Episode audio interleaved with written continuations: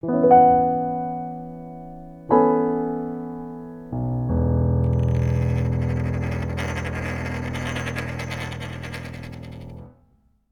und herzlich willkommen zur 38. Ausgabe von DeFi Jetzt. Heute mit dem Thema dezentrale Versicherung. Und dafür haben wir uns eingeladen den Christoph Musenbrock. Hallo Christoph.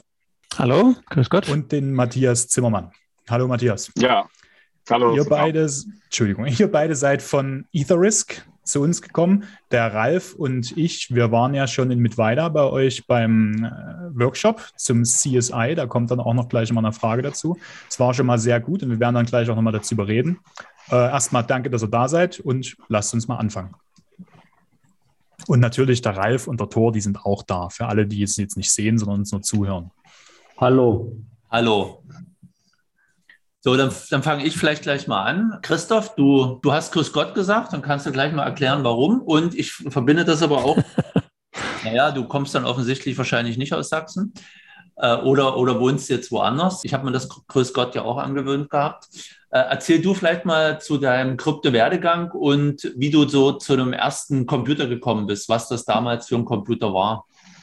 Okay, ja, Christoph Mussenbrock ist mein Name, bin äh, 57 Jahre alt und komme eigentlich aus der Gegend von Köln, wohne jetzt aber schon seit 30 Jahren in München, daher auch das Grüß Gott, was ich mir auch eben jetzt angewöhnt habe. Und äh, da lebe ich mit meiner Familie und äh, ja, dort habe ich auch meinen ersten Computer kennengelernt. Das war in den 80er Jahren, so Anfang der 80er, 81, 82, ein äh, sogenannter, einer der ersten Personalcomputer von der Firma Commodore. PET hieß der oder PET. Äh, und das war, da war alles fest zusammengeschraubt, Bildschirm, Tastatur. Die Tastatur war rechteckig mit, äh, also nicht so wie heute so angeordnet die Tasten, sondern wirklich so wie in einer Tabelle.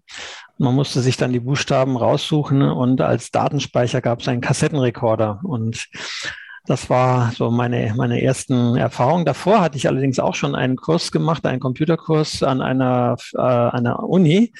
Und äh, da haben wir noch Lochkarten gestanzt. Also wir haben tatsächlich noch die ersten, meine ersten Programme waren in Allgäu und äh, mit Lochkarten und ähm, das heißt, man, das lief dann so ab, du hast dein Programm geschrieben, dann hast du die Karten in ein Körbchen getan, einen Tag später bekamst du einen Ausdruck und dann stand draus äh, Syntaxfehler in Zeile 3, dann hast du die Karte geändert und wieder abgegeben und wieder einen Tag später bekamst du dann die nächsten Syntaxfehler, bis es nach einer Woche dann vielleicht gelaufen ist. Okay, ja, das war schon ziemlich lange her. Inzwischen war es viel passiert. Äh, ich habe eigentlich so die alle Wellen mitgemacht, also auch Anfang der 90er Jahre dann das Aufkommen vom World Wide Web. Das war eine sehr prägende Erfahrung, weil damals war man ja wirklich noch ein äh, absoluter Nerd, wenn man überhaupt irgendwas mit Computern gemacht haben und alle Leute haben gesagt, braucht man nicht, ist alles doch ein Schmarrn, das wird alles in ein paar Jahren vorbei sein. Wofür braucht man E-Mail? Ich kenne keinen, der eine E-Mail hat, also äh, was soll das Ganze? Das waren die 90er Jahre, dann kam, ich habe dann studiert, Mathematik und Physik und nachher bin ich dann relativ schnell in den Bankensektor eingestiegen und auch dort, äh, das erste, was ich gemacht habe, war Online-Banking einführen in der Bank, wo ich gearbeitet habe. Das hieß damals noch nicht Online-Banking, sondern BTX. Wer weiß noch, was BTX ist? Ähm Alle die Leute mit den grauen Haaren heben den Finger. Ich hatte, ich hatte bei der Telekom äh, hatte ich äh, das erste BTX-Projekt äh, entwickelt. Ähm, äh, mit Kit. Das war so eine neue Programmiersprache, wo man die Daten wahlweise von der CD zieht, die Bilder, wenn die da sind. Ansonsten ja, genau. System. Genau. Ich hatte also das war aber auch schon eine E-Mail-Adresse. Ich wusste auch schon, was das ist.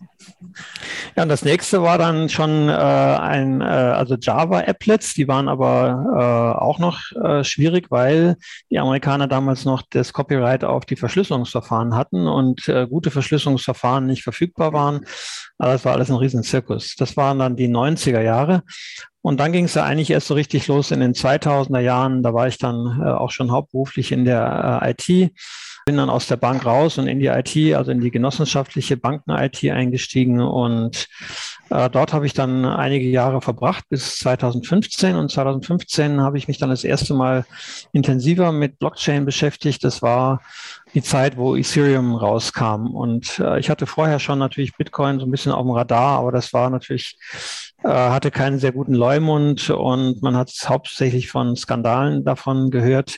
Aber mit Ethereum war auch mal eine komplett neue Welt und die Tatsache, dass man da Smart Contracts schreiben konnte, das hat mich natürlich sofort äh, interessiert. Und es hat dann auch den Ausschlag gegeben, dass ich dann gesagt habe, das ist jetzt eigentlich eine Chance, da kommt eine etwas auf uns zu, das hat das gleiche Kaliber wie die Einführung vom Internet. Und da will ich auch gerne von Anfang an dabei sein und habe mich dann selbstständig gemacht mit Isorisk. Das Thema Versicherung kam dann relativ zufällig eigentlich über einen Bekannten, dem ich davon erzählt habe. Und der hat einen, der ist ein, hat einen großen Versicherungsmakler in Süddeutschland betrieben. Und der hat gesagt, du, äh, du musst unbedingt was mit Versicherungen machen, weil die Versicherungen sind so altbacken und die kommen überhaupt nicht aus dem Quark. Und wenn ich da neue Produkte haben will, dann äh, dauert das Jahre und kannst du nicht mal was bauen, was, dass das schneller geht. Und dann habe ich eben äh, 2016 äh, die erste komplette Versicherung gebaut äh, auf Blockchain-Basis, also ein Smart, ein, damals noch ein einziger Smart Contract.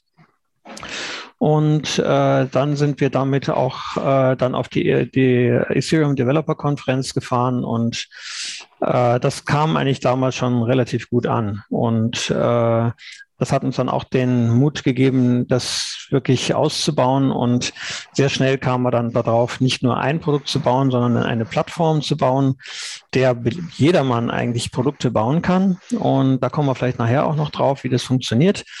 Äh, aber das ist eigentlich der Hintergrund. Wir bauen, wir sind keine Produkt-Company, sondern wir sind eine Plattform-Company oder ein Plattformprojekt, was eine Plattform baut.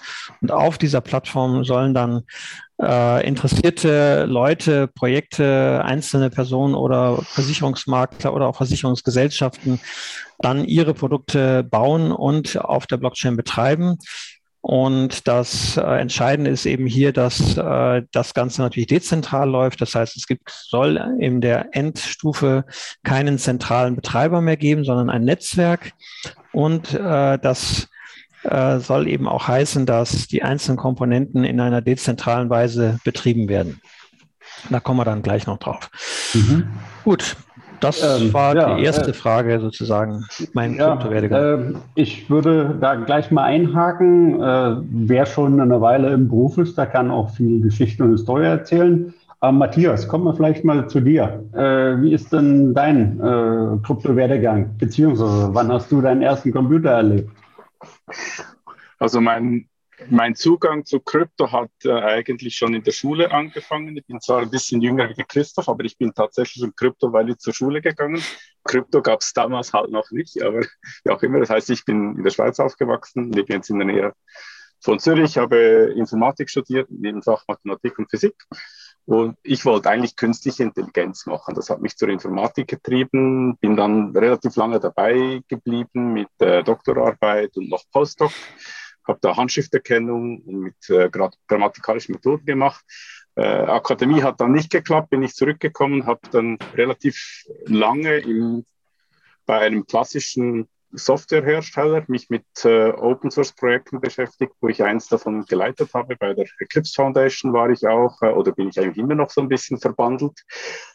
Und während dieser Zeit haben wir versucht, was, was ähm, Cooles zu finden, wo wir unser quasi langweiliges Framework ein bisschen attraktiver machen konnten. Da hat natürlich künstliche Intelligenz hat ein bisschen geholfen, aber auch Krypto hat geholfen über ein Buch Mastering Bitcoin. Das hat mich dann so ein bisschen angefixt. Bin ich äh, ähnlich wie Christoph dann auf Ethereum gekommen, wo man nicht nur Geld hin und her schieben kann, sondern auch programmieren. War eigentlich viel spannender. Besonders konnte man es besser kombinieren mit diesem Framework, das wir gebaut haben.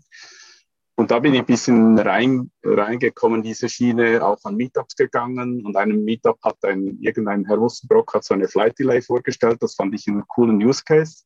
Seither bin ich da ein bisschen gefolgt und ähm, ja, jetzt hat sich die Gelegenheit ergeben, dass ich da bei Idrisk ein bisschen stärker mit dabei bin seit, äh, seit Juni und mache jetzt da voll mit und das ist eine super Sache. Das ist der CTO, ja? Habe ich das gelesen? Ja, genau. Ja, wie ist denn eure Definition von DeFi? Also DeFi ist für mich ein äh, Finanzprodukt oder eine, eine Finanzkomponente, äh, bei der alle entscheidenden Einzelteile in einer dezentralen Weise äh, betrieben werden. Das heißt, es gibt keine zentrale äh, Einheit, die Kontrolle ausübt über dieses Produkt oder diese Komponente. Und äh, der Zugang zu dieser Komponente oder dem Produkt ist entsprechend auch frei. Das heißt, es gibt keine künstlichen Zugangsbeschränkungen. Äh, das ist nicht zensierbar. Es hat einen hohen an, an, äh, Grad an Transparenz und damit auch äh, Zugänglichkeit und, äh, wie man so schön sagt, Censorship Resistance. Also es, ist, es kann nicht zensiert werden. Das sind äh, für mich wesentliche Bausteine von DeFi. Du, aber eine recht enge Definition. Wenn ich die Token mir angucke, die werden ja alle zentral ins Leben gerufen und äh, auch mehr oder weniger zentral über eine Stiftung oder Foundation, wie man es immer gerade nennt, äh, verwaltet. Das wäre dann nach deiner Definition kein DeFi. Ja, ich würde auch sagen, dass wahrscheinlich äh, im Moment 80 Prozent all dessen, was sich DeFi schimpft, dass das eben nicht DeFi ist. Äh, das ist ein langer Weg. Äh, wir sind selber auch noch da auf dem Weg. Das muss man auch sagen, weil wir natürlich noch äh, viele Komponenten haben, die wir zentral steuern. Und das ist auch ein aus meiner Sicht durchaus legitimer Weg, dass man erstmal mit einem kleinen Prototypen startet oder mit einem Piloten, der auch noch zentrale Komponenten enthält, dann aber im Laufe der Entwicklung nach und nach diese zentralen Bestandteile abstreift und dann äh, durch entsprechende dezentrale Komponenten ersetzt. Und das ist das, was wir auch äh, auf unserer Roadmap haben. Das heißt, überall da, wo wir heute noch zentrale Komponenten haben, wollen wir nach und nach das Ganze durch dezentrale Komponenten ersetzen und damit sozusagen dem Ideal einer, eines echten DeFi-Produktes äh, oder einer DeFi-Plattform dann auch näher kommen. Matthias, was sagst du zu DeFi? Ich bin äh, nahe bei dem, was Christoph schon gesagt hat. Deshalb die, nicht jetzt die große Überraschung. Das ist eigentlich ursprünglich das, was mich auch angefixt hat in, in diesem Crypto-Space. Also quasi das, die, die Erkenntnis, dass ich mit einem Papier, einem Bleistift und einem Würfel meine, mein eigenes Konto zusammenbauen kann, ohne dass ich da irgendwo hin muss. Das hat mich schon, äh, schon extrem gepackt. Und wenn ich damit anfangen kann und dann mit in irgendeinem Browser dann quasi Zugang auf eine Finanzplattform kriege, die von niemandem hart kontrolliert und abgeriegelt wird, dass äh, eigentlich die Finanzdienstleistungen ohne die entsprechenden ähm, Zugangsbeschränkungen oder äh, Zensuren, die da möglich sind. Ich habe in Argentinien miterlebt, wie wenn sich ein Land von der Währung abkoppelt, einfach die Kontostände auf der Datenbank halbiert werden, weil ja das Abkoppeln vom Peso vom Dollar solche Spiele ermöglicht. Und äh, da sehe ich schon sehr viel Potenzial. Und eigentlich finde ich das auch den richtigen Ansatz für Finanzdienstleistungen. Deshalb würde ich jetzt eher sagen, das ist das, was halt dann kommt. Und das, was wir heute haben, ist das, was da mit der Zeit wahrscheinlich eher in den Hintergrund geht mit dem zentralen Zeugs. Ja, nehmen wir mal an, ihr bekommt 1000 Euro von uns. Wie würdet ihr die eintauschen oder wogegen? Was würdet ihr damit machen, wogegen eintauschen? DIP-Tokens kaufen. also unsere eigenen Token, weil wir natürlich auch an unsere Plattform glauben. Aber das ist wahrscheinlich nicht die gewünschte Antwort auf die Frage, sondern ihr wollt wahrscheinlich hören, was wir sonst noch gut finden, wenn wir keine DIP-Tokens kaufen würden. Natürlich äh, gibt es viele sehr, sehr spannende Sachen. Es gibt äh, Projekte wie Gnosis, äh, die ich äh, sehr spannend finde, die auch äh, zum Beispiel den, äh, einen Wallet gebaut haben, die mit zu den besten gehört, was es gibt auf dem Markt. Ich glaube, ich würde immer in Projekte investieren, die einen hohen Grad von Dezentralisierung haben oder die diese, diese Philosophie äh, auch entsprechend unterstützen und die Community getragen sind. Also das, ich würde nicht investieren in äh, kommerzielle äh, Produkte oder äh, Produkte, die äh, von einer großen Private äh, Equity-Truppe vorangetrieben werden und die letztlich ja auch nur diese kleinen, kleine Gruppe dann reicher machen soll, sondern ich würde immer darauf setzen, dass man äh, durch Community-getriebene Projekte äh, weiterkommt. Das sind dann auch Sachen wie zum Beispiel Colony oder zum Beispiel im Deo-Bereich. Es gibt auch noch eine ganze Reihe andere, die auch sehr stark äh, dezentral sind und äh, ja, da muss dann jeder seine Auswahl selber treffen. Matthias, wie ist es bei dir? Ja, ich bin ja noch nicht ganz so tief drin in diesem Gebiet wie der Christoph. Deshalb würde ich in erster Linie auf, auf Infrastrukturdinge setzen, die ich äh, selber verwende oder wo ich verstehe, wo du die wirklich gut sind. Und das ist natürlich einerseits Ethereum ist, ist so eine oder IDES ist so eins. und dann äh, mit aus unserer Ecke an Daten ranzukommen. Das heißt, Chainlink ist ein Kandidat und auch Daten irgendwo abzulegen. Somit ist dann auch Filecoin ein Kandidat. Und jetzt, wo wir sehen, wie viele Transaktionen zu wie viel Transaktionsgebühr wir eigentlich äh, stemmen können müssen für viele von unseren Produkten. Ist, äh, das geht ja dann auch nicht irgendwie aktuell direkt auf, auf dem Mainnet. Also insofern wäre dann vielleicht Polygon ein Kandidat. Ja, so in diese Richtung. Matthias, du hast gerade Filecoin gesagt. Existieren die überhaupt noch? Passiert da noch was auf, bei Filecoin? Also ich, ich habe die mal auf Twitter abonniert und da kommt immer wieder Zeugs und ich habe äh, schon immer wieder Indikatoren, dass das Ding noch äh, lebt. Ich, ich meine, die, die möchten ja eigentlich Amazon aber dezentral zur Verfügung stellen und wenn die das schaffen, dann ist das schon eine gute Sache. Also ich hätte dann lieber eigentlich meine Daten für Geld ähm, garantiert irgendwo dezentral gehostet wie zentral bei Amazon, um die dann noch reicher zu machen mit, mit 6 Milliarden Marktkapitalisierung kann man schon noch sagen, das Projekt existiert noch. Ja, ich, meine, ich habe Platz 33 aktuell. Ja, ich habe es im Studium kennengelernt, aber wann haben die sich gegründet? 2012, 13, 14, also eins der ersten Projekte war das mit Filecoin. Ne? Mhm. Ähm, so, aber an dich, Christoph, du hast das Wort Dezentralisierung äh, verwendet. Machst du irgendwie einen Unterschied zwischen Dezentralisierung und Dezentralität? Ja, ich würde eher fragen, was, was heißt Dezentralisierung oder Dezentralität?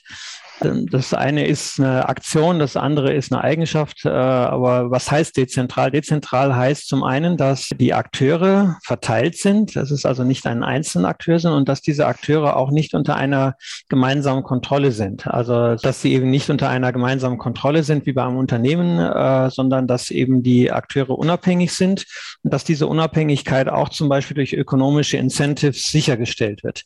Das ist eben ein, ein wichtiger Aspekt, dass eben äh, die, diese Unabhängigkeit und äh, Verteilung, also auch, dass eben die Entscheidungsmacht über zentrale Parameter des Systems nicht jetzt von einer Partei kontrolliert werden kann und auch nicht ohne weiteres durch äh, sozusagen durch eine äh, durch äh, das Zusammenspiel von Akteuren, die sich verabreden, äh, beeinträchtigt werden kann. Das sind für mich wichtige Aspekte von Dezentralität.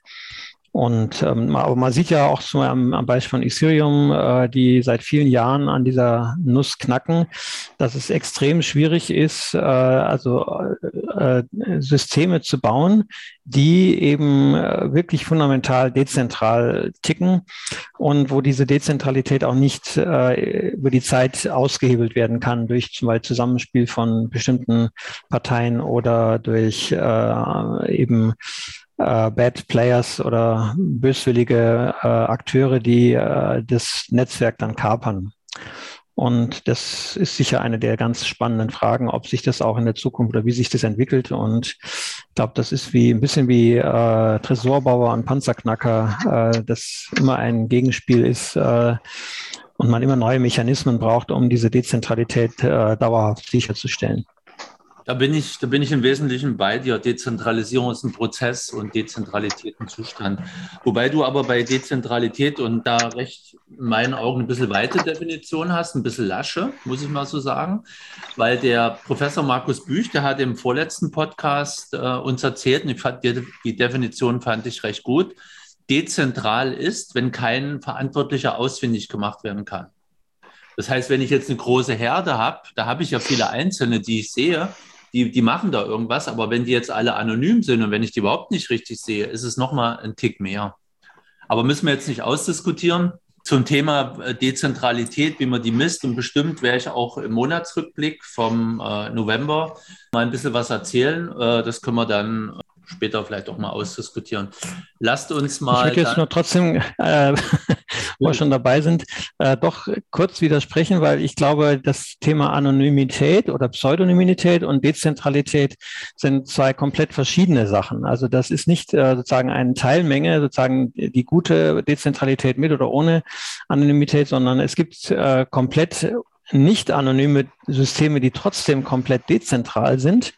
Äh, wie zum Beispiel auch in Deutschland äh, gibt es Beispiele, ich würde mal das deutsche genossenschaftliche Bankwesen darunter zählen. Die sind sehr dezentral, aber natürlich überhaupt nicht anonym, ja. Und äh, da kann man jeden Teilnehmer sehr wohl identifizieren und trotzdem ist es dezentral, weil es eben ganz klar keine, äh, keine äh, gemeinsame Kontrolle gibt. Und das ist auch in der Struktur äh, festgelegt, zum Beispiel durch das sogenannte Regionalprinzip. Ja, also eine Volksbank in Hamburg kann nicht einfach Kunden in München anwerben und damit ist eben sichergestellt, dass die Volksbank in Hamburg tatsächlich auch nur in Hamburg tätig ist und nicht äh, in München dann wildert.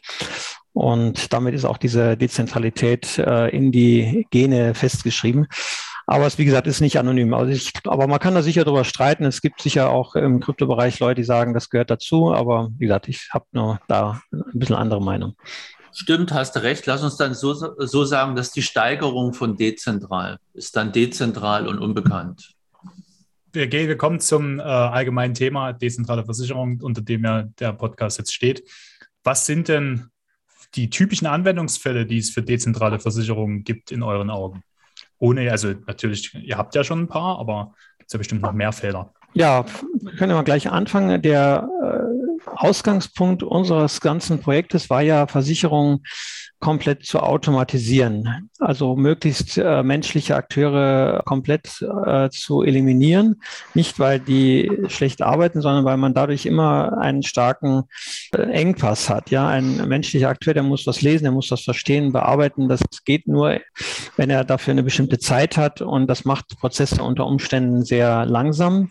Deswegen war unser Ziel immer von vornherein, diese menschlichen Akteure möglichst aus der Gleichung rauszunehmen und durch automatische automatische Prozesse zu ersetzen. Und dann ist man in einem Bereich, der in der Versicherungswelt parametrische Versicherung heißt. Also man, das sind datengetriebene Versicherungen, wo im Prinzip der gesamte Prozess datengetrieben ist, sowohl das Pricing, also das die Frage, wie viel, wie teuer ist die Prämie oder wie viel Auszahlung kriege ich bei einer vorgegebenen Prämie und die andere Frage ist natürlich das Claims Handling, das, die Schadensbearbeitung, äh, die Frage, wie identifiziert man einen Schaden und wie bemisst man auch die Schadenshöhe und damit dann die Auszahlung.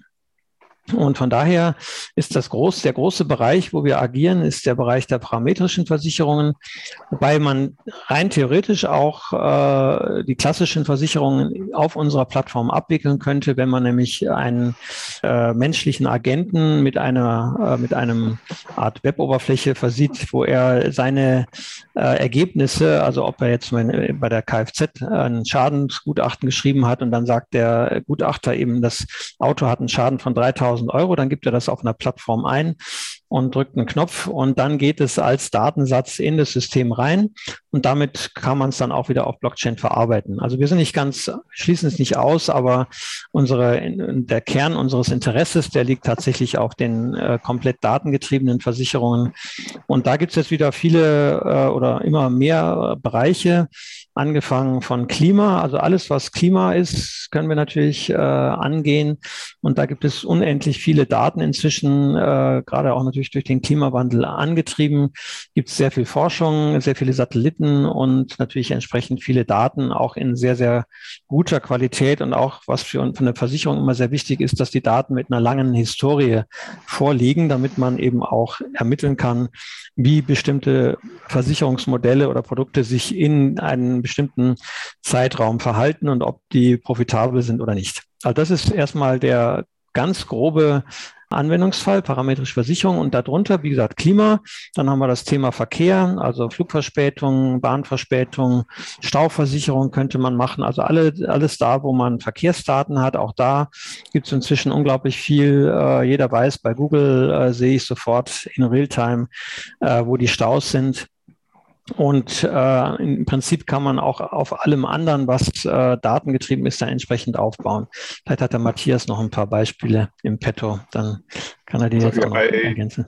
Was mir gerade noch in den Sinn kommt bei, bei Daten sind halt so, so Dinge wie Vulkan, Vulkanausbrüche oder Erdbeben, so große Naturkatastrophen, wo auch relativ schnell, also relativ zeitnah gut, gute Datenquellen da sind.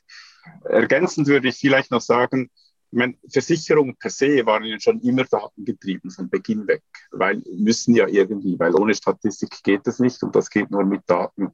Was man eben zusätzlich noch machen kann, neben parametrische Versicherung, ist, wenn wir schon viele Daten haben, halt nicht nur klassische Statistik, sondern, sondern auch künstliche Intelligenz. Das heißt, wenn was nicht parametrisch ist, heißt das nicht äh, per se, dass es nicht gut geht. Man kann auch mit künstlicher Intelligenz dann aus diesen Daten quasi Dinge tun, die heute hauptsächlich den Menschen vor, vorbestimmt und trotzdem so effizient werden und durchautomatisieren können. Also, aber schlussendlich, wie es Christoph gesagt hat, Kern von allem sind äh, Daten in genügender Menge und in der, in der brauchbaren Qualität. Also einen ähm, Bereich möchte ich noch kurz ergänzen, äh, bevor wir weitermachen.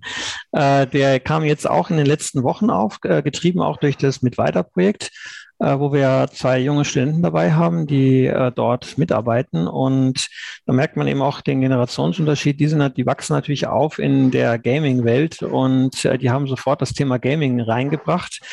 Und äh, interessanterweise gibt es auch da tatsächlich sehr spannende Anwendungsfälle, weil man Daten sind vorhanden natürlich. Immer es gibt inzwischen auch viele Gaming-Plattformen, die in sich schon auf Blockchain arbeiten. Das heißt, da sind die Daten schon auf der Blockchain vorhanden. Und es gibt aber auch interessante Versicherungsrisiken, weil es inzwischen mehr und mehr Leute gibt, die tatsächlich mit Online-Games Geld verdienen und deren, äh, deren Verdienst äh, abhängig ist von bestimmten äh, Systemparametern. Und äh, wenn, wenn das System sich blöd verhält, dann kann der äh, Spieler Geld verlieren und das kann man dann auch versichern.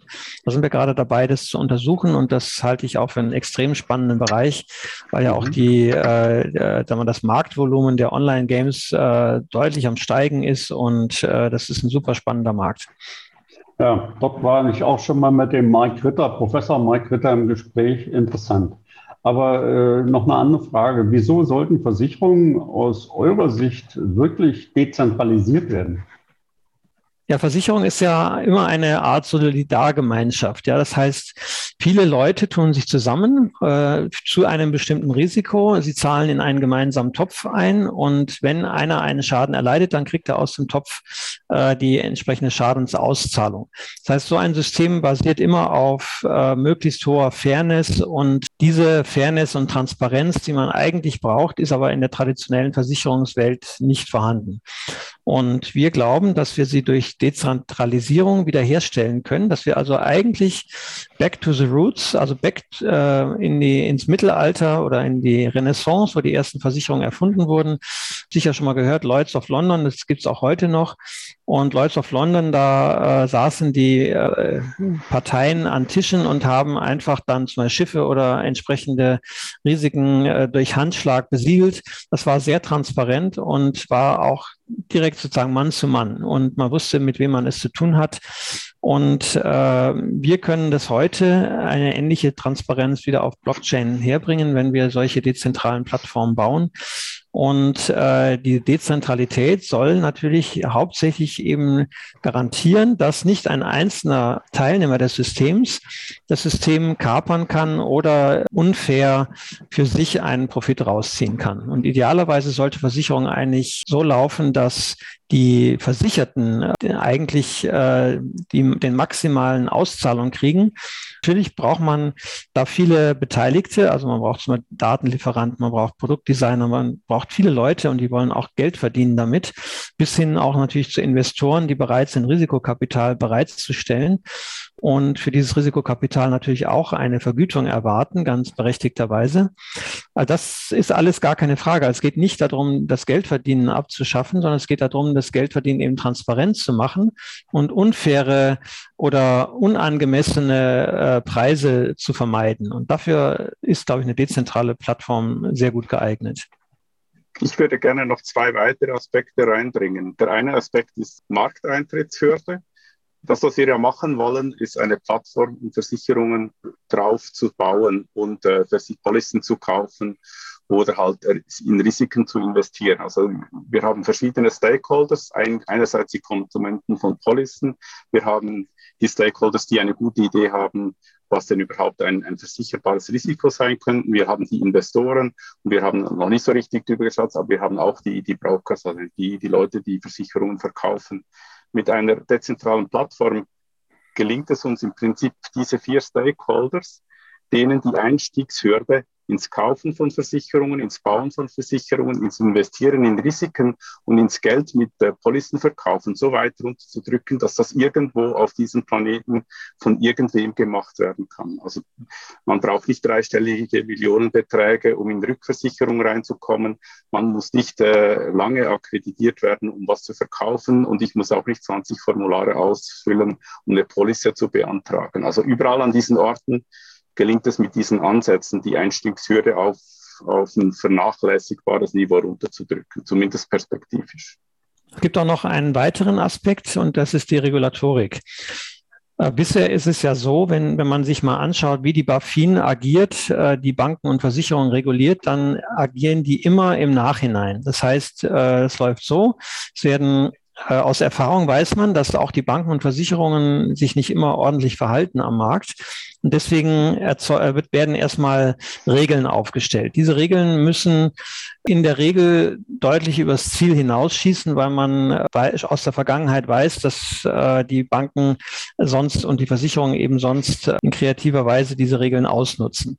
Die Kontrolle der Regeln kann aber immer erst im Nachhinein passieren, weil die Banken müssen erstmal ihr Geschäft machen und dann liefern sie die Zahlen dann vierteljährlich oder jährlich an die BaFin. Dann schaut sich die BaFin die Zahlen an und sagt dann, hallo, hier, da habt ihr zu wenig Kapital gehabt und hier habt ihr die und die äh, Grenzwert überschritten und bitte äh, behebt das. Das heißt, diese Kontrolle geht immer erst im Nachhinein. Und das erzeugt eben diesen Effekt, dass man zunächst mal äh, überbordende Regulatorik braucht, um den Laden überhaupt im Griff zu bekommen. Und dann äh, reagiert man im Nachhinein und äh, kontrolliert dann äh, Dinge, die eigentlich schon längst der Vergangenheit angehören. Und äh, mit dezentralen Versicherungen äh, könnte man eben äh, das komplett umdrehen. Das heißt, man könnte äh, oder der Regulator könnte zum Beispiel sagen, äh, schick mir deinen Smart Contract, ich schaue mir den an, äh, ob der ordentlich programmiert ist und ob die Parameter, die da drin sind, äh, richtig äh, verdrahtet sind.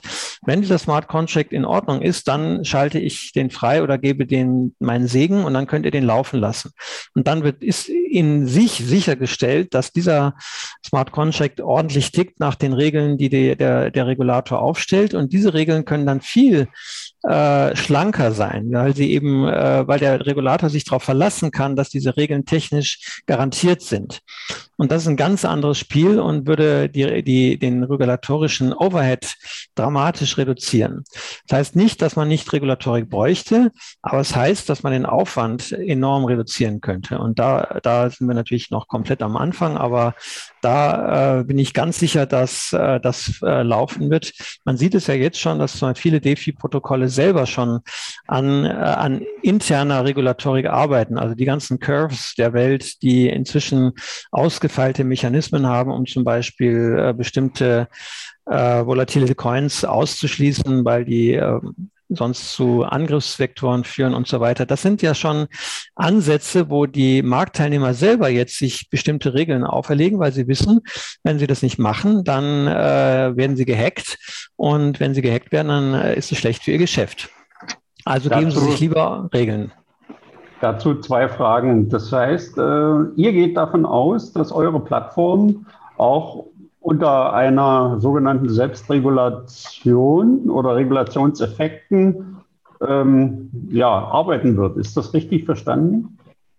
Absolut. Also wir gehen davon aus, dass natürlich je nachdem, wie das Produkt beschaffen ist, dass wir auch äh, in sich juristisch bestimmten Regeln unterliegen. Zum Beispiel äh, die, diese Flugverspätungsversicherung, die wir jetzt gerade an den Markt bringen, die wird rechtlich von einer deutschen GmbH äh, an den Markt gebracht. Und äh, da haben wir natürlich mit der BaFin Gespräche geführt und haben den Rahmen, wie wir das machen dürfen, äh, entsprechend vorher abgestimmt.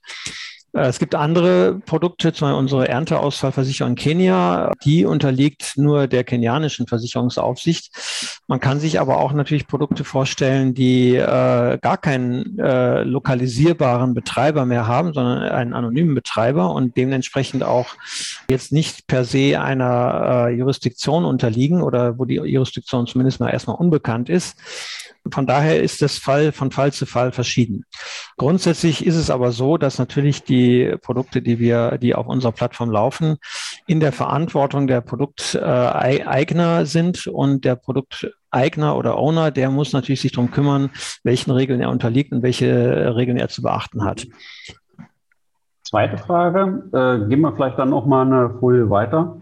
Äh, eure Plattform wird sozusagen so einfach zu bedienen sein, um damit jedermann sozusagen mit einer Community Versicherungsprodukte aufsetzen kann, auch um sich gegenseitig, äh, ich sag mal, im Rahmen einer Community Contractes äh, abzusichern. Ist das richtig?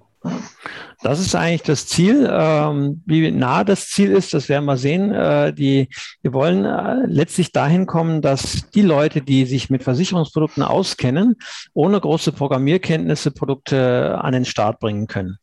Also im Prinzip äh, durch Konfiguration, also wir ersetzen Programmierung durch Konfiguration und äh, wie weit das geht, das muss man sehen. Äh, wir, es gibt heute ja schon äh, entsprechende Standards auch.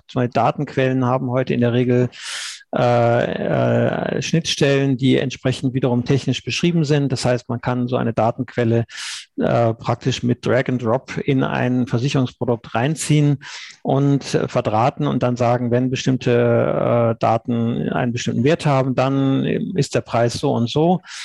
Äh, man muss also nicht mehr programmieren, sondern man kann es konfigurieren.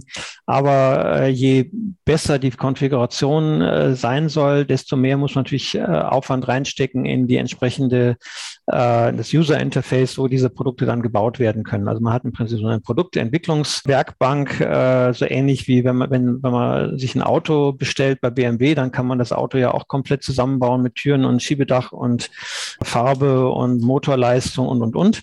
Und so ähnlich soll man dann auch in Zukunft unsere Versicherungsprodukte konfigurieren können. Und Wer komplexere Produkte bauen will, der muss vielleicht dann immer noch programmieren und muss äh, äh, ein Smart Contract schreiben. Aber grundsätzlich kann, kann man sich auch große Klassen von Versicherungsprodukten vorstellen, die man rein über entsprechende Konfigurationen äh, definieren kann. Und äh, das ist das Ziel. Und damit eröffnen wir natürlich einen großen Raum auch für Leute, die nicht programmieren können, die aber sich mit Versicherungen gut auskennen oder die entsprechend Zugang zu Investoren haben oder Zugang zu Märkten haben und die äh, eigentlich nur darauf warten, dass sie so einen Baukasten kriegen, wo sie sich dann ihre Produkte selber bauen können. Ich habe jetzt schon rausgehört, ihr bietet ja schon sozusagen in Kenia eine Ernteausfallversicherung an. Das hattet ihr mhm. auch schon vorgestellt in Mitweida. Das funktioniert dann mit Satellitendaten und glaube ich, einer weiteren Datenquelle, die, ich grade, die mir gerade entfallen ist. Und dann hast du dein, das Ganze ja gestartet mit, so, mit deiner Flight Risk. Versicherung. Welche weiteren Versicherungen bietet ihr denn eigentlich schon an, beziehungsweise welche sind denn in der Pipeline? Also aktuell arbeiten wir sehr intensiv an dem Projekt in Kenia. Da kann der Matthias vielleicht gleich noch was zu sagen. Was wir jetzt auch äh, schon länger bauen oder dabei sind zu bauen, das ist eine äh, Hurricane-Versicherung, also für Puerto Rico. Da gibt es schon ein Team, was daran arbeitet und was schon auch ein, äh, das Produkt, sagen wir, von der Statistik, von der Produktgestaltung, äh, vom Pricing gebaut hat und wir jetzt noch den letzten Schritt machen müssen, dass wir jetzt dieses Produkt auch auf Blockchain abbilden. Das Produkt gibt es auch schon als klassisches Produkt, äh, praktisch auf traditioneller Technologie. Das heißt, es gibt schon die APIs und diese ganzen äh, Teile und wir müssen es jetzt nur noch zusammenbauen äh, und dann entsprechend über unsere Plattform anbieten. Und äh, dann sind wir natürlich mit, äh, mit weiter mit unserem Projekt äh, mit der Hochschule zusammen dran, dort äh, ein neues Produkt zu kreieren. Äh, wir haben noch keine endgültige Entscheidung getroffen, aus welchem Bereich das sein wird. Es kann auch sein, dass, äh, wenn es gut läuft, dass wir sogar zwei Produkte machen. Wenn es, äh, wenn wir uns nicht entscheiden können, dann machen wir zwei ist eben dann zum Beispiel irgendwas aus dem Bereich Klima, Solaranlagen, Versicherungen. Auch das wäre sehr einfach zu realisieren, weil da gibt es viele Daten. Wir haben schon gesprochen mit Wetterdatenanbietern, die äh, praktisch einem genau sagen können, wie viel Kilowatt man äh, pro Tag in einer bestimmten Region äh, erzielen kann mit einer Photovoltaikanlage oder entsprechend andere äh, Klima- oder auch äh, erneuerbare Energienprodukte, die äh, man sehr naheliegend dort bauen kann. Ich bin ganz sicher, dass wir diese Produkte als Pilotprodukte in, in den nächsten äh, Jahren rausbringen werden. Das äh, Problem ist hauptsächlich immer der Marktzugang. Also man braucht natürlich Kunden und äh, Kundenakquise ist teuer und aufwendig und da sind wir eben in Gespräch mit äh, Partnern, die diesen Kundenzugang schon haben. Und das ist auch eigentlich so die Philosophie bei uns. Wir wollen eigentlich gar keine große eigene Marketingabteilung für Endkunden aufbauen, sondern wir wollen eigentlich äh, die Plattform bauen und dann mit Partnern zusammenarbeiten, die schon diesen Marktzugang haben und äh, eigentlich äh, nur darauf warten, dass sie ein Produkt haben, was sie dann über ihren eigenen Marktzugang anbieten können. Aber zum Thema Wetter kann der Matthias vielleicht noch kurz was sagen dann zu dem Afrika-Produkt. Ja, gerade beim bei dieser Erntehaus- oder Saatgutversicherung in, in, Kenia, da sind wir auf quasi offenen Daten, die täglich vom, vom Satelliten kommen und jeden Tag ganz Afrika abdecken mit einem 10 mal 10 Kilometer Netz.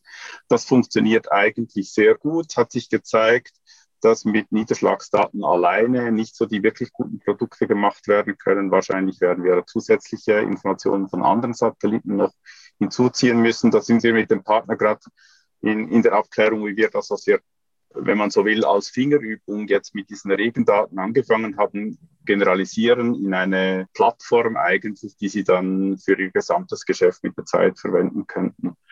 Auf der anderen Seite, mit diesen Wetterdaten, wie der Christoph schon gesagt hat, da gibt es auch natürlich Wind und, und weitere Daten, die man für andere Produkte rein, reinziehen können. Es ist auch nicht so, dass wir ja wie der Christoph gesagt hat, eigentlich ist ja das Ziel, eine dezentrale Plattform zu bauen. Und weshalb, dass wir uns jetzt immer auch mit äh, konkreten Produkten beschäftigen, ist halt auch in der Phase, wo wir sind und stecken müssen und wollen wir zeigen, dass man mit der Plattform auch echte Produkte bauen kann. Das heißt, wir wir bringen da, bringen da eigentlich den Beweis gegenüber der Community, dass es nicht nur Marketingsätze sind oder, oder PowerPoints, sondern echte Produkte, die von echten Leuten verwendet werden. Und wenn wir da genügend äh, Masse hinkriegen, dann wird, wird das plötzlich plausibel, dass das tatsächlich funktioniert und nicht nur eine Idee ist. Und sobald dass wir in diesen Loop reinkommen, wo wir externe Anbieter haben, die eben selber Produkte bauen auf dieser Plattform, würde ich jetzt mal vermuten, dass für uns selber dann der Fokus stärker Richtung Plattform und Community geht und ein bisschen weniger jetzt der Fokus direkt auf den Versicherungsprodukten haben. Ja. Das Ziel ist immer, dass wir die äh, Produktbauer, äh, dass die selbstständig werden. Das ist ganz klar. Wir wollen nicht äh, praktisch der Monopolist werden. Ganz im Gegenteil. Das wäre gegen den dezentralen Ansatz. Wir wollen unseren Produktdesignern helfen, möglichst schnell auf eigene Füße zu kommen und mit ihren Produkten dann selber durch die Gegend zu laufen und sie dort anzubieten, weil wir auch daran glauben, dass die, sagen wir, die Kreativität der Leute am besten gefördert wird, wenn sie auch ein echtes eigenes Eigeninteresse an den Produkten haben und auch was dran verdienen können und echten Spaß dran haben. Und damit, da sollten sie möglichst wenig äh, Abhängigkeiten haben von der, von zum Beispiel auch der einer zentralen Einheit wie unserer Stiftung oder unserem äh, unseren anderen Einheiten. Und äh, das heißt, die, die, die Grundphilosophie ist immer, unsere äh, Teilnehmer, unsere Beteiligten an unserer Plattform möglichst in die Selbstständigkeit zu bringen und oder ihnen sie dabei zu unterstützen. Dafür gibt es ja auch ein Grant-Programm. Wir haben eben auch äh, ja eine, eine Stiftung in der Schweiz, die äh, neue Projekte unterstützt, wo man sich bewerben kann. Und äh, gibt ein paar Regeln, aber eigentlich sehr wenige. Und natürlich muss das Ganze was mit unserer Plattform zu tun haben. Äh, und dann kann man eben einen, einen Antrag stellen und bekommt dann eine, eine Summe für die Entwicklung eines neuen Produktes oder einer neuen Komponente oder einer anderen Sache, die unserer Plattform dann weiterhilft. Du hattest, du hattest es vorhin schon gesagt gehabt, Christoph, ihr habt äh, eine GmbH, die irgendwas macht. Habt ihr noch mehrere Firmen, die Produkte entwickeln? Genau, wir sind auch da, äh, versuchen wir sozusagen unseren Ansatz, den dezentralen Ansatz zu leben. Wir haben einmal eine Stiftung in der Schweiz, äh, die hat zwei hauptsächliche äh, Zwecke. Der erste Zweck ist, äh, dass sie die Rechte, die Softwarerechte an unserer Open Source Software hält, in einer Weise, die nicht äh, kompromittierbar ist. Also wenn, es ist ja immer so, wenn eine Firma Softwarerechte hat, dann kann man die Firma kaufen und dann gehören einem die Softwarerechte, dann äh, macht man irgendeine Lizenz drauf und schwupps äh, ist es keine Open Source mehr. Haben wir alles schon gesehen.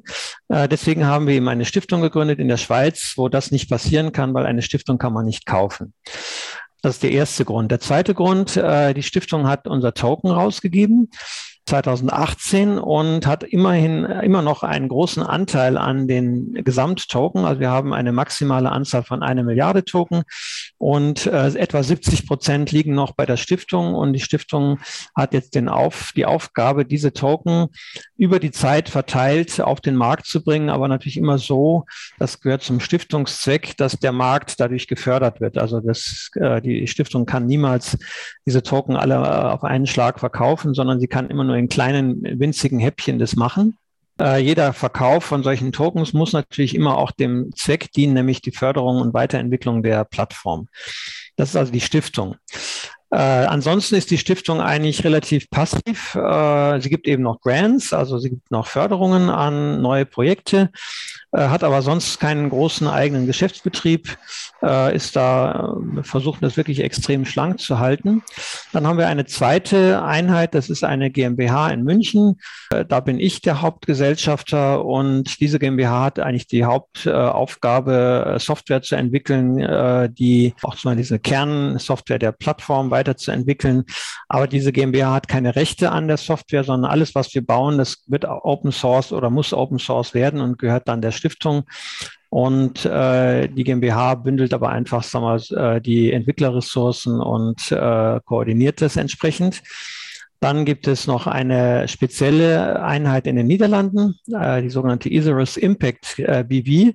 Das ist eine Firma, die auch wiederum von Teammitgliedern äh, gehalten wird und die den äh, Hauptzweck hat, äh, Impact Insurance oder Versicherungsprodukte für Entwicklungsländer zu entwickeln, an den Markt zu bringen, die Produktentwicklung zu koordinieren und äh, das Produktmanagement zu machen. Und äh, so haben wir eben verschiedene Einheiten, die auch rechtlich unabhängig sind. Also wir haben natürlich personelle Beziehungen, weil wir äh, zusammenarbeiten, aber wir haben äh, keine Unter also keine Kreuzbeteiligungen, äh, sondern wir wollen da ganz bewusst sehr unabhängig voneinander agieren. Die, die Stiftung finanziert die Entwickler GmbH in München, oder? Genau. Ah, okay. Gut. Immer über diese Grants. Auch wir müssen sozusagen Anträge stellen, dann äh, bekommen wir auch ein Grant und dann können wir entsprechend dann weiterentwickeln. Blockchain-basierte Anträge oder, oder Smart Contract-mäßig? Musst jetzt nicht antworten. Also die, ja, wir machen ganz normale Papierzettel, DIN A4 mit Unterschrift. Gut, aber die, die, die Kernfrage war eigentlich mit den Token. Also uns drei interessiert natürlich ja. euer Token. Ja. Und wenn das jetzt andere auch noch interessiert, äh, der Token, kann man den irgendwo kaufen? Wie heißt der? Wo ist er gelistet? Oder muss man sich mhm. da an euch oder an die Stiftung wenden, um den zu bekommen? Es gibt mehrere Möglichkeiten. Man kann den Token ganz normal kaufen. Es ist der sogenannte DIP-Token, DIP. War ein bisschen inspiriert von dem berühmten Slang-Ausdruck buy the fucking DIP. Also immer wenn, wenn der Kurs nach unten geht, dann und dann haben wir, das kommt so oft vor und dann weil das eben auch nett passt, weil das, diese drei Buchstaben DIP heißen natürlich Decentralized Insurance Protocol. Also die haben direkt was mit unserer Plattform zu tun. Und äh, das ist das DIP-Token. Man kann es kaufen äh, auf Uniswap, also auf einer dezentralen Börse. Man kann es kaufen bei Bancor. Oder äh, man kann tatsächlich einen, einen Antrag stellen für einen Grant. Dann bekommt man auch den Grant in DIP-Token ausbezahlt und kann ihn dann verwenden, wie auch immer, um die Entwicklung zu finanzieren oder andere Dinge. Und äh, wir haben aber jetzt auch vor, in der nächsten Zeit dieses Token an eine der zentralen Börsen zu bringen, weil wir auch feststellen, dass natürlich der Kauf bei Uniswap sehr teuer ist. Also ein Tokenkauf auf Uniswap kostet im Moment etwa 100 bis 150 Dollar oder Euro. Das ist sehr, sehr viel Geld äh, und damit sind kleine Anleger eigentlich außen vor. Und das ist schade, das wollen wir eigentlich äh, ändern, aber äh, es gibt im Moment halt wenig Möglichkeiten.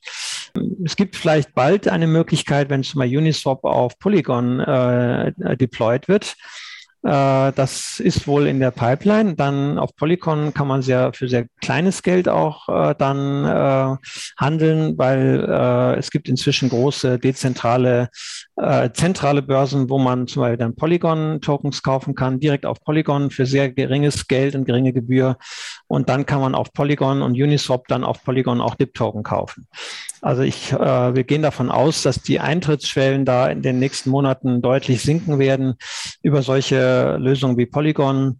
Oder auch natürlich, äh, was wir gerade ähm, im Gespräch sind, sind äh, Fiat, sogenannte Fiat Gateways wie MoonPay äh, oder ähnliches, wo man auch dann direkt mit Dollar und Kreditkarte äh, bezahlen kann und dann direkt oder mehr oder weniger direkt dann DIP-Tokens für Dollar kaufen kann zu verträglichen Gebühren. Mhm. Und Aber das ist tatsächlich noch in Entwicklung, ja. Und die ja. Binance Smart Chain, habt ihr nicht irgendwie im Fokus da, die zu lancieren? Ja, Binance ist natürlich äh, wieder, äh, finden wir auch cool, aber ist natürlich sehr, eine sehr zentral gesteuerte Chain. Das heißt, äh, das widerspricht so ein bisschen unserem Grundideen. Äh, kann man sich auch denken, aber ist jetzt nicht so unsere primäre Baustelle. Ja, also kann sein, dass wir das mal machen, wenn wir sonst nichts zu tun haben, aber aktuell versuchen wir eher jetzt mal auf Polygon äh, dann äh, diese Schiene aufzumachen und äh, aber natürlich werden wir auch eben wahrscheinlich dann in der nächsten Zeit äh, auf irgendeiner zentralen Börse gelistet werden. Und das sind natürlich auch immer zentrale gesteuerte Einheiten. Da muss man dann einfach mal einen Tod sterben. Äh, aber anders ist ein vernünftiger Marktzugang auch nicht zu bekommen. Und äh, wir merken es an unserer Community, die schon äh, ziemlich mit den Hufen scharren, äh, wann wir denn endlich mal auf einer zentralen Börse zu handeln sind. Und äh, aber das ist nicht, nicht so einfach. Also die Börsen sind natürlich da auch inzwischen sehr vorsichtig und man muss unendlich viel Daten liefern und äh, viele, viele Seitenformulare ausfüllen, um da gelistet zu werden und muss natürlich auch in der Regel Geld mitbringen. Und äh, wir wollen natürlich unser kostbares Geld äh, nicht äh, so ohne weiteres jetzt für so Zeug dann ausgeben. Aber kann sein, dass das bald nochmal kommt. Ja, kommen wir mal äh, da zu der Frage, äh, kostbares Geld, wie sieht denn eure Roadmap aus? Und äh, wo wollt ihr in zwei Jahren mit eurer Plattform ungefähr stehen? Fürs nächste Jahr haben wir ein konkretes Ziel. Äh, das heißt, wir wollen äh, zwischen fünf bis zehn Projekte, die also unabhängig agieren, die auf unserer Plattform Produkte bauen, dann auf die Plattform bringen und damit auch fünf bis zehn neue Projekte, äh, Produkte und wollen natürlich äh, auch entsprechend äh, von der von der von der zugrunde liegenden Infrastruktur uns erweitern. Es gibt äh, gerade einen sehr spannenden äh, Antrag für einen Grant, äh, wo ein äh, Community-Mitglied eine Multi-Chain-Layer bauen will. Das heißt also eine, eine ein Zwischenlayer, wo dann praktisch unsere Produkte auf allen oder auf vielen verschiedenen Blockchain-Infrastrukturen laufen könnten. Also sowas finden wir natürlich sehr spannend, dass wir möglichst auch die, äh, die Grenzen zwischen den verschiedenen Blockchain-Infrastrukturen überwinden und da trans, äh, also leichter hin und her wechseln können. In zwei Jahren ähm, würde ich sagen, ist sicher ein Ziel, dass wir zumindest mal ein oder zwei größere Versicherungen auch dazu bewegen, dass sie mal auf unserer Plattform ihre Produkte bringen und wir damit natürlich auch mehr Traffic auf die Plattform kriegen, auch von äh, etablierten äh, Spielern in der ganzen Versicherungsbranche. Äh, mit denen führen wir ja schon seit Jahren viele Gespräche und äh, die sind durchaus interessiert, aber die äh, traditionelle Versicherungswelt bewegt sich leider im Schneckentempo, was Innovation angeht. Wir haben zwar alle Innovation Labs, aber viele dieser Innovation Labs sind leider nur Marketing-Stunts und nicht wirklich so, dass dann echte innovative Produkte oder neue Plattformen bei rauskommen und da brauchen wir sicher noch viel Geduld. Aber am Ende des Tages glaube ich, dass das kommen wird und äh, wir haben schon den Ehrgeiz, dass unsere Plattform äh, damit auch Pionierarbeit leisten wird. Nächste Frage, äh, wie weit ist es mit CIA Miami gediehen oder CIA CSI? Kann nur der Matthias beantworten, der brauche ich nicht. Ja, wir haben ja diesen Workshop in Mittweida gemacht, um ein quasi eine erste Abrieb Richtung Problemstellung und Verständnis von verschiedenen Leuten hinzukriegen, in welche Richtung das wir gehen könnten. Wir haben zwei primäre Kandidaten, die sich da herauskristallisiert haben. Das eine ist äh, Richtung wettergetriebene Versicherung für, für Solar ist so einer von diesen Kandidaten und der andere Kandidat hat was mit äh, Sport und Blockchain zu tun. Das hat Christoph auch schon, schon angedeutet und wir würden da gerne so bis Ende Jahr, Anfang nächstes Jahr äh, so weit sein, dass wir quasi mit den ersten Prototypen starten können. Es ist natürlich damit zu rechnen, dass man, wenn man es denn baut, dann auch noch merkt, ah, das ist jetzt doch komplizierter, wie wir uns gedacht haben, oder es geht deswegen oder deswegen nicht. Und äh, da werden wir uns halt vorwärts bewegen und äh, versuchen, diese Zeit so gut wie möglich äh, da einzutüten. Fokus auch ein bisschen sind dann jetzt an Marktstudien. Also quasi, wenn wir anderen Leuten davon erzählen, dass wir das machen wollen, wie reagieren die? Ist da überhaupt ein Markt da? Wie, wie könnte der Markt aussehen? Also macht ja nicht viel Sinn, was zu bauen, was nach zwei Wochen mit Leuten diskutieren schon klar ist, das wird eh niemand kaufen oder der maximale Umsatz, den man da rausholen kann, ist, kommt nicht auch nur in die Nähe von irgendwas, was dann nachhaltig auch äh, betrieben werden könnte. Wofür steht CSI? Ja, CSI kommt äh, von der leider englischen Abkürzung Community Supported Insurance. Mhm. Wir haben ja am Anfang gehört, dass hier in diesem Podcast äh, Anglizismen äh, ein No-Go sind, aber leider kommen wir nicht ganz drum rum.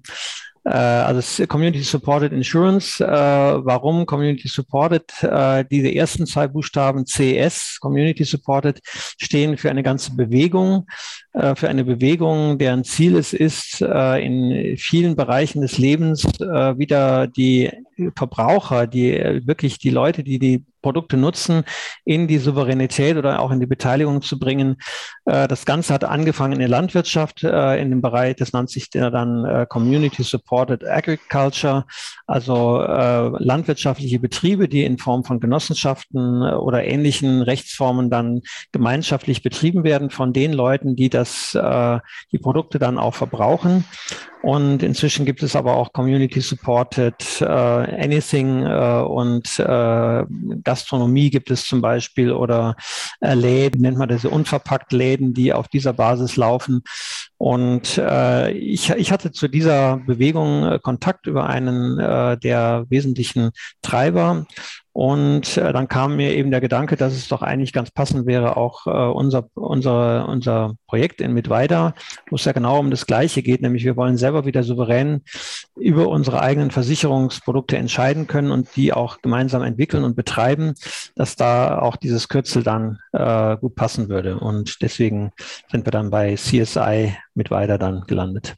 Ja, war ein sehr guter, guter äh guter Workshop, auch wenn ich da in dem Team bin, Team war, was ich so in die, mit den, mit den Datenversicherungen, was ich so in die, in die Sackgasse ge, gearbeitet hat, aber die beiden Themen sind da, glaube ich, vielversprechender. Habt ihr schon recht. Mhm. Ich habe noch eine Frage und zwar habt ihr, das ist ja jetzt alles, du hast ja vorhin gesagt, datengetriebene Versicherungen sozusagen. Die Daten müssen ja irgendwie auf die Blockchain. Ne? Und dafür gibt es ja Oracle-Anwender. Und du hast vorhin schon Chainlink angesprochen.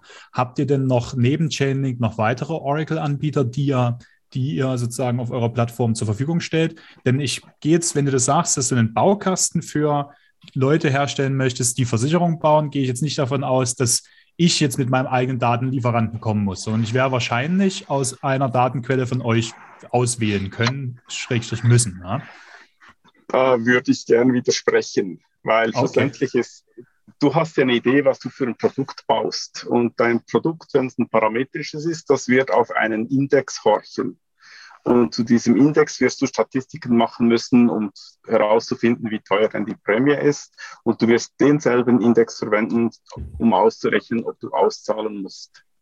Und dieser Index oder das, was du mit dem Kunden abmachst für das Produkt, das ist super produktspezifisch.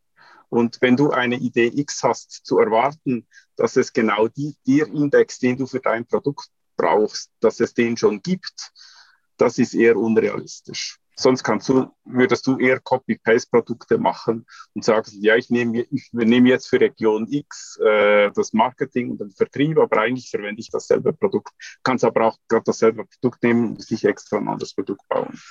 Also deshalb würde ich eigentlich erwarten, dass für jede neue Produktidee du allenfalls auf gewissen existierenden Oracles aufbauen kannst, die ja dann via Plattform schon zur Verfügung stehen könnten.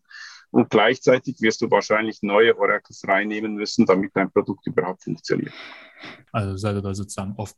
Das klingt gut. Okay. Also wir müssen offen sein. Wir wollen uns auch nicht hart am Chainlink koppeln. Chainlink ist halt die haben eine große Infrastruktur, die haben auf der Off-Chain-Seite Dezentralität sich schon äh, eingehend damit beschäftigt. Wenn solche Infrastruktur existiert, ist das natürlich besonders äh, für uns, wir möchten ja eigentlich jetzt eher schneller vorwärts kommen, äh, praktisch Dinge zu nehmen, die schon da sind und nicht äh, das jedes Mal selber zu bauen. Dann wäre ganz klar eure Antwort. Jeder, der mit Datenlieferanten kommen, kommt, äh, wenn das zu seinem Produkt gehört, weil er was er bauen möchte, dann äh, ist das von eurem Interesse, diese anzubinden. Okay. Absolut. Wie viele Mitarbeiter habt ihr derzeit, wenn ihr das sagen wollt? Ja, kann man schon erzählen. Wir haben äh, also ein, ein Kernteam von vier Leuten, die das Ganze also Vollzeit machen und auch beteiligt sind. Äh, und darum herum ein großer Kranz von freiberuflichen Mitarbeitern, die äh, in verschiedenen Weisen teilweise fast Vollzeit oder mehr oder weniger Vollzeit mitarbeiten. Das ist dann nochmal etwa ein Kranz von sechs, sieben weiteren Leuten. Äh, dann haben wir natürlich auch noch ein Entwicklerteam von unserem Co-Founder, der eine eigene Softwarefirma in Amerika hat, die Cloud-Lösungen anbietet. Äh, das ist die Firma Altoros. Die haben ein großes Entwicklerteam, die auch äh, in einer bestimmten Zeit mal das, äh, den Kern unserer Plattform mitgebaut haben und die auch praktisch bei Bedarf immer noch zur Verfügung stehen. aber aktuell würde ich sagen, ist es ein Team von etwa sechs, sieben, acht Leuten, die das macht. Der deutsche oder speziell der europäische Markt, ist der zu sehr saturiert oder seid ihr optimistisch? Ja, der deutsche Markt ist extrem und der europäische ist natürlich sehr, sehr schwierig, weil tatsächlich das, äh, der Versicherungsmarkt dort extrem gesättigt ist und äh, es extreme regulatorische Auflagen gibt und ähm, Deswegen ist äh, auch unser Ansatz äh, nicht primär jetzt äh, versuchen, äh, Konkurrenz zu machen zu Produkten, die eh schon äh, dem Preiskampf unterliegen, wie Privathaftpflicht oder sowas. Das ist halt einfach komplett ausgelutscht und ist auch nicht parametrisch und äh, auch viele andere klassische Versicherungsprodukte wie Kfz oder Gesundheit sind halt äh, extrem schwierig äh, und auch nicht ohne weiteres parametrisch hinzukriegen. Äh, deswegen gehen wir eher in die Nischen, also da, wo noch nicht so viel los ist. Äh, das ist zum einen äh, der gesamte Bereich der Emerging Markets, also Afrika, Asien, äh, Südamerika. Da ist teilweise noch ein Riesenvakuum an Versicherungsprodukten, äh, weil die Produkte teilweise äh, mit traditioneller Technik nicht äh, zu ähm, vertretbaren Preisen anzubieten sind. Und das können wir genau lösen durch unsere Plattform, die eben voll automatisiert ist. Auch das regulatorische Umfeld ist dort angenehmer, weil eben so ein Vakuum ist und der Regulator dort auch eher bereit ist, äh, Konzessionen zu machen, äh, weil man eben froh ist, dass überhaupt Produktanbieter auf den Markt kommen. Und von daher ist tatsächlich, würde ich das bejahen, ja, der, diese deutschen, europäischen Märkte sind extrem extrem voll. Aber auch da sind wir ziemlich sicher, dass wir Nischen finden, zum Beispiel eben das ganze Thema Energie, Solar, Klima äh, und dass wir dort auch innovative Produkte anbieten können, die sonst noch keiner hat. Klima sagst, meinst du Wetter, ne?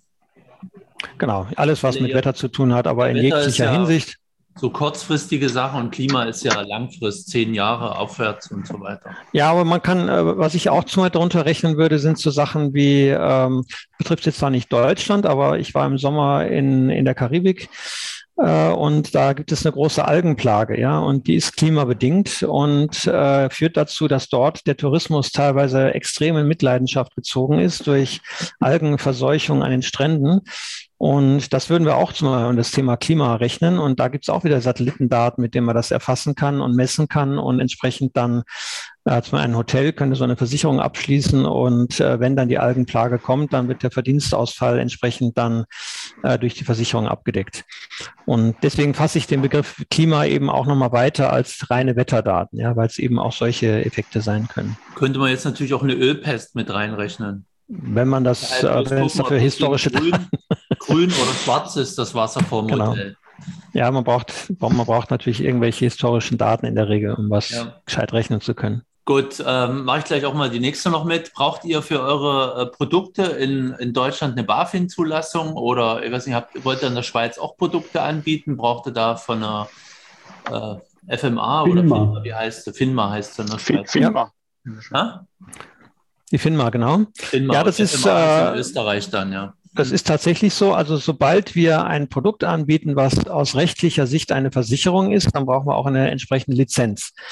Äh, dazu gibt es in allen europäischen Ländern äh, praktisch auch äh, standardisierte Versicherungsgesetzgebungen. Das ist sehr ähnlich inzwischen. Die europäischen Länder sind da äh, weitestgehend konform, sogar auch mit der Schweiz. Die gehört ja immerhin zum europäischen Wirtschaftsraum und auch da gibt es viele Ähnlichkeiten. Also das, da beißt die Maus keinen Faden ab. Äh, die spannende Frage ist nur, gibt es auch Produkte, die eben keine Versicherung sind im rechtlichen Sinne? Und genau das haben wir ja auch gemacht. Wir haben also mit der BaFin gesprochen und haben gesagt, wenn wir ein Produkt haben, was im rechtlichen Sinne keine Versicherung ist, seid ihr dann überhaupt zuständig? Und dann hat die BaFin gesagt, ja, wenn es so ist, dann sind wir nicht zuständig und dann könnt ihr machen, was ihr wollt, auf gut Deutsch. Äh, nicht ganz, was ihr wollt. Äh, wir müssen immer noch äh, allgemeine Regeln wie den Verbraucherschutz einhalten und da redet die BaFin dann auch schon mit und sagt, ja, ihr müsst eure ihr müsst eure Kunden informieren und müsst den Briefe schreiben und dann, wenn ihr solche neuartigen, innovativen Sachen macht, dann müsst ihr den Kunden erklären, dass das eben neuartig ist und ihr dürft es natürlich nicht Versicherung nennen, sondern ihr dürft es nur Absicherung nennen. Trotzdem ist das ein sehr spannender Bereich und da geht es eigentlich um was sehr Simples. Eine Versicherung im deutschen Recht ist immer etwas, wo es eine, ein Versprechen gibt, also eine Garantie einer Auszahlung, wenn ein Schaden eintritt.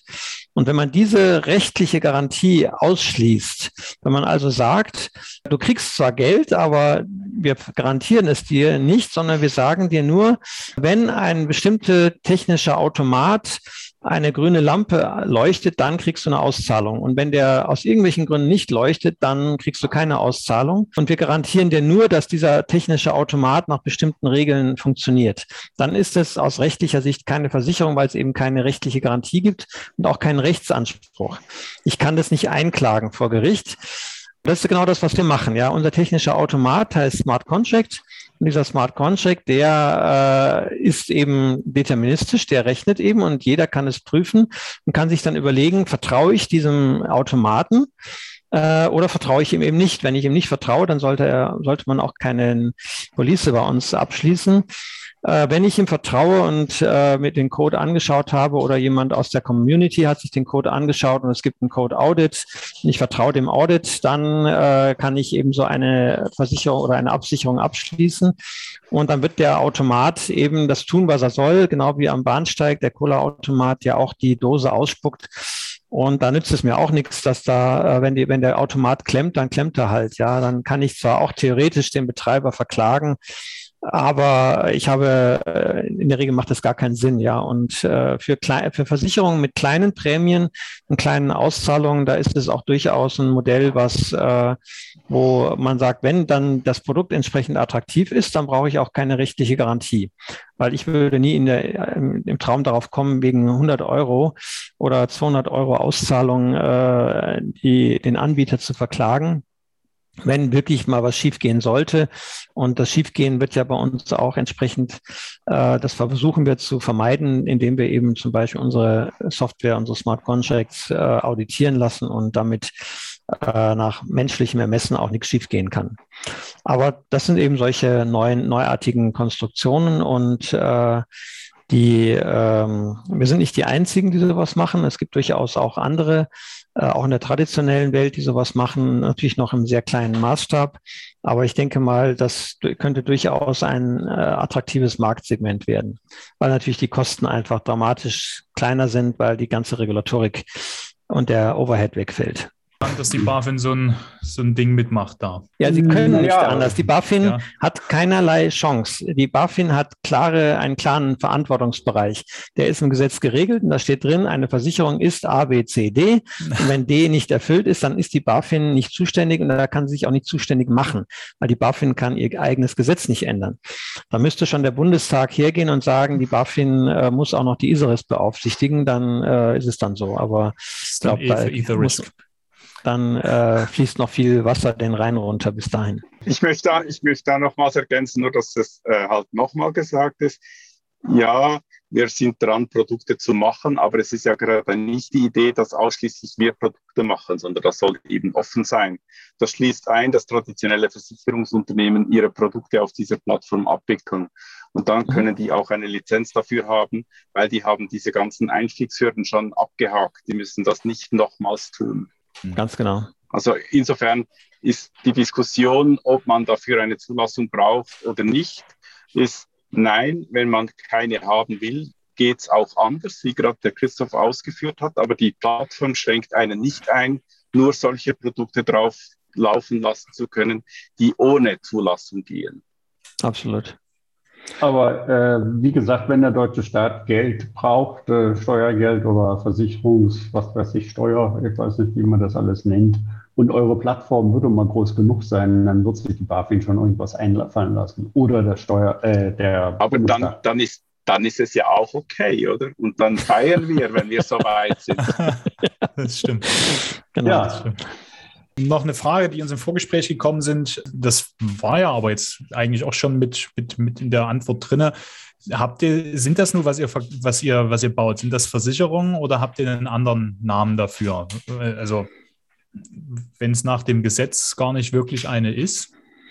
Also wie gesagt, wir haben jetzt ein, dieses eine Produkt, äh, Flight Delay, das ist eine Absicherung, weil es eben keine Versicherungslizenz hat. Wir, wir haben das gleiche Produkt aber auch schon als Versicherung vor zwei Jahren mal äh, als Pilotprojekt verkauft. Da hatten wir dann eine lizenzierte Versicherung als mhm. Produktlieferant im Hinter, in der Hinterhand. Wir haben die Abwicklung gemacht, aber auf der, auf dem Vertrag, auf der Police stand dann drauf, äh, dieses ist ein Produkt der Atlas, äh, äh, Versicherung in Malta zum Beispiel. Ja? Wir haben ja noch, noch eine Frage mit Anglizismen, Impact Insurance, das hatten wir auch im Vorgespräch. Kannst du da noch ein bisschen was dazu sagen, Christoph oder du, Matthias?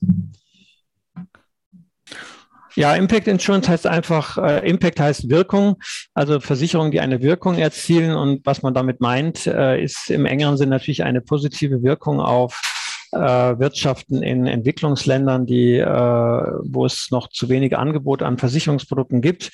Das sind in der Regel Ernteausfallversicherungen die man zu minimalen Prämien kaufen kann. Also man redet über 50 Cent Versicherungsprämie für drei Monate. Also das sind wirklich ganz, ganz kleine Beträge. Das erklärt auch, warum natürlich eine Allianz oder eine äh, Hamburg-Mannheimer an solchen Produkten kein Interesse hat. Es ist einfach viel zu aufwendig, äh, das zu, äh, abzuwickeln. In Kenia gibt es Versicherer, die das machen, aber die Abwicklung ist auch dort äh, in der manuellen Weise noch zu teuer und da kommen wir eben rein mit unserer automatischen Plattform. Und deswegen haben wir da einen ganzen Zweig und auch eine eigene Firma in den Niederlanden, die Isurus Impact, äh, die sich genau mit diesem Bereich beschäftigt und da in, versucht, in verschiedensten Ländern entsprechende Produkte zu entwickeln. Ja, wie ist eure Meinung? Wird es in zehn Jahren noch Banken bzw. klassische Versicherungen geben? Ja, sicher. Totgesagte leben länger. Und ich dachte, die an deren Stelle würdet ihr treten wollen. Also zumindest wenn ja, ja die geben ja den Löffel nicht einfach freiwillig und schnell ab. Und das ist so stark in Gesellschaft und Politik und, und Wirtschaft und Geld verankert. Das kippt. Ich kann mir beim besten Willen nicht vorstellen, dass solche Dinge so schnell kippen. Ich denke mal, die werden sich verändern, genauso wie äh, der, die Erfindung des Internets ja nicht zum Aussterben der Verlage geführt hat, sondern dazu, dass die Verlage alle digitale Sparten aufgemacht haben. Und ähnlich wird das dann auch sein. Deswegen glaube ich, dass sich einfach die Welt, der, die Finanzwelt wird sich verändern. Äh, ob das das, was da in zehn Jahren sich Banken nennt, noch viel damit zu tun hat, was wir heute sehen. Das ist genauso wie äh, natürlich die äh, Deutsche Bank heute auch nicht mehr vergleichbar ist mit dem, was die Deutsche Bank vor 30 Jahren war.